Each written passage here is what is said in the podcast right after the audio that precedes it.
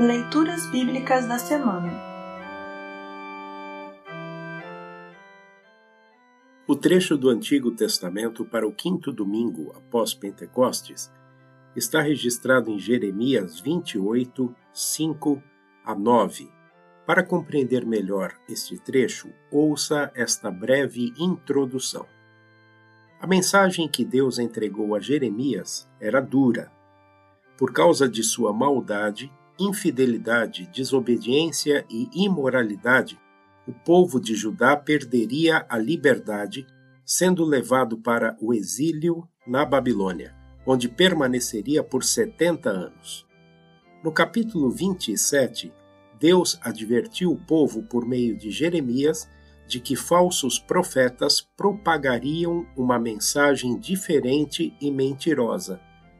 No início do capítulo 28, Ananias, um desses profetas falsos, se manifesta.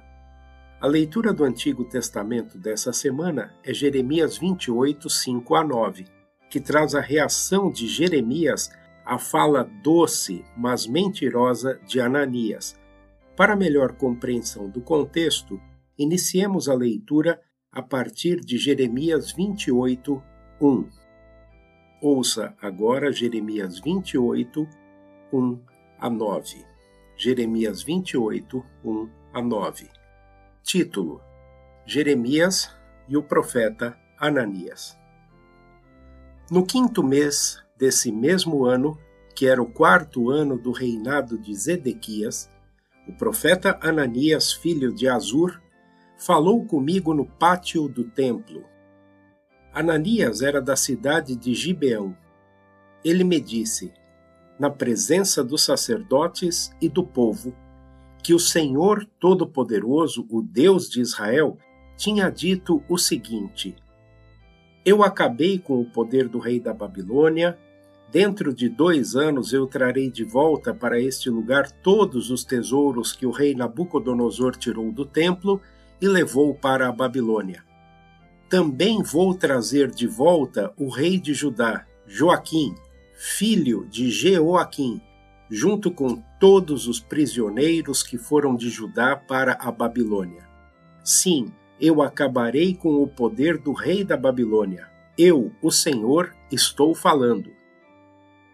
Então, na presença dos sacerdotes e de todo o povo que estava no pátio do templo, eu disse ao profeta Ananias o seguinte: Como seria bom que isso acontecesse! Espero que o Senhor Deus faça isso. Espero que ele faça tudo como você disse e traga de volta da Babilônia todos os tesouros do templo e também todos os prisioneiros.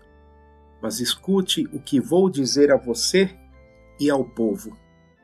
Os profetas que falaram há muito tempo, antes do meu tempo e do seu, disseram que viria guerra, fome e doença para muitas nações e poderosos reinos.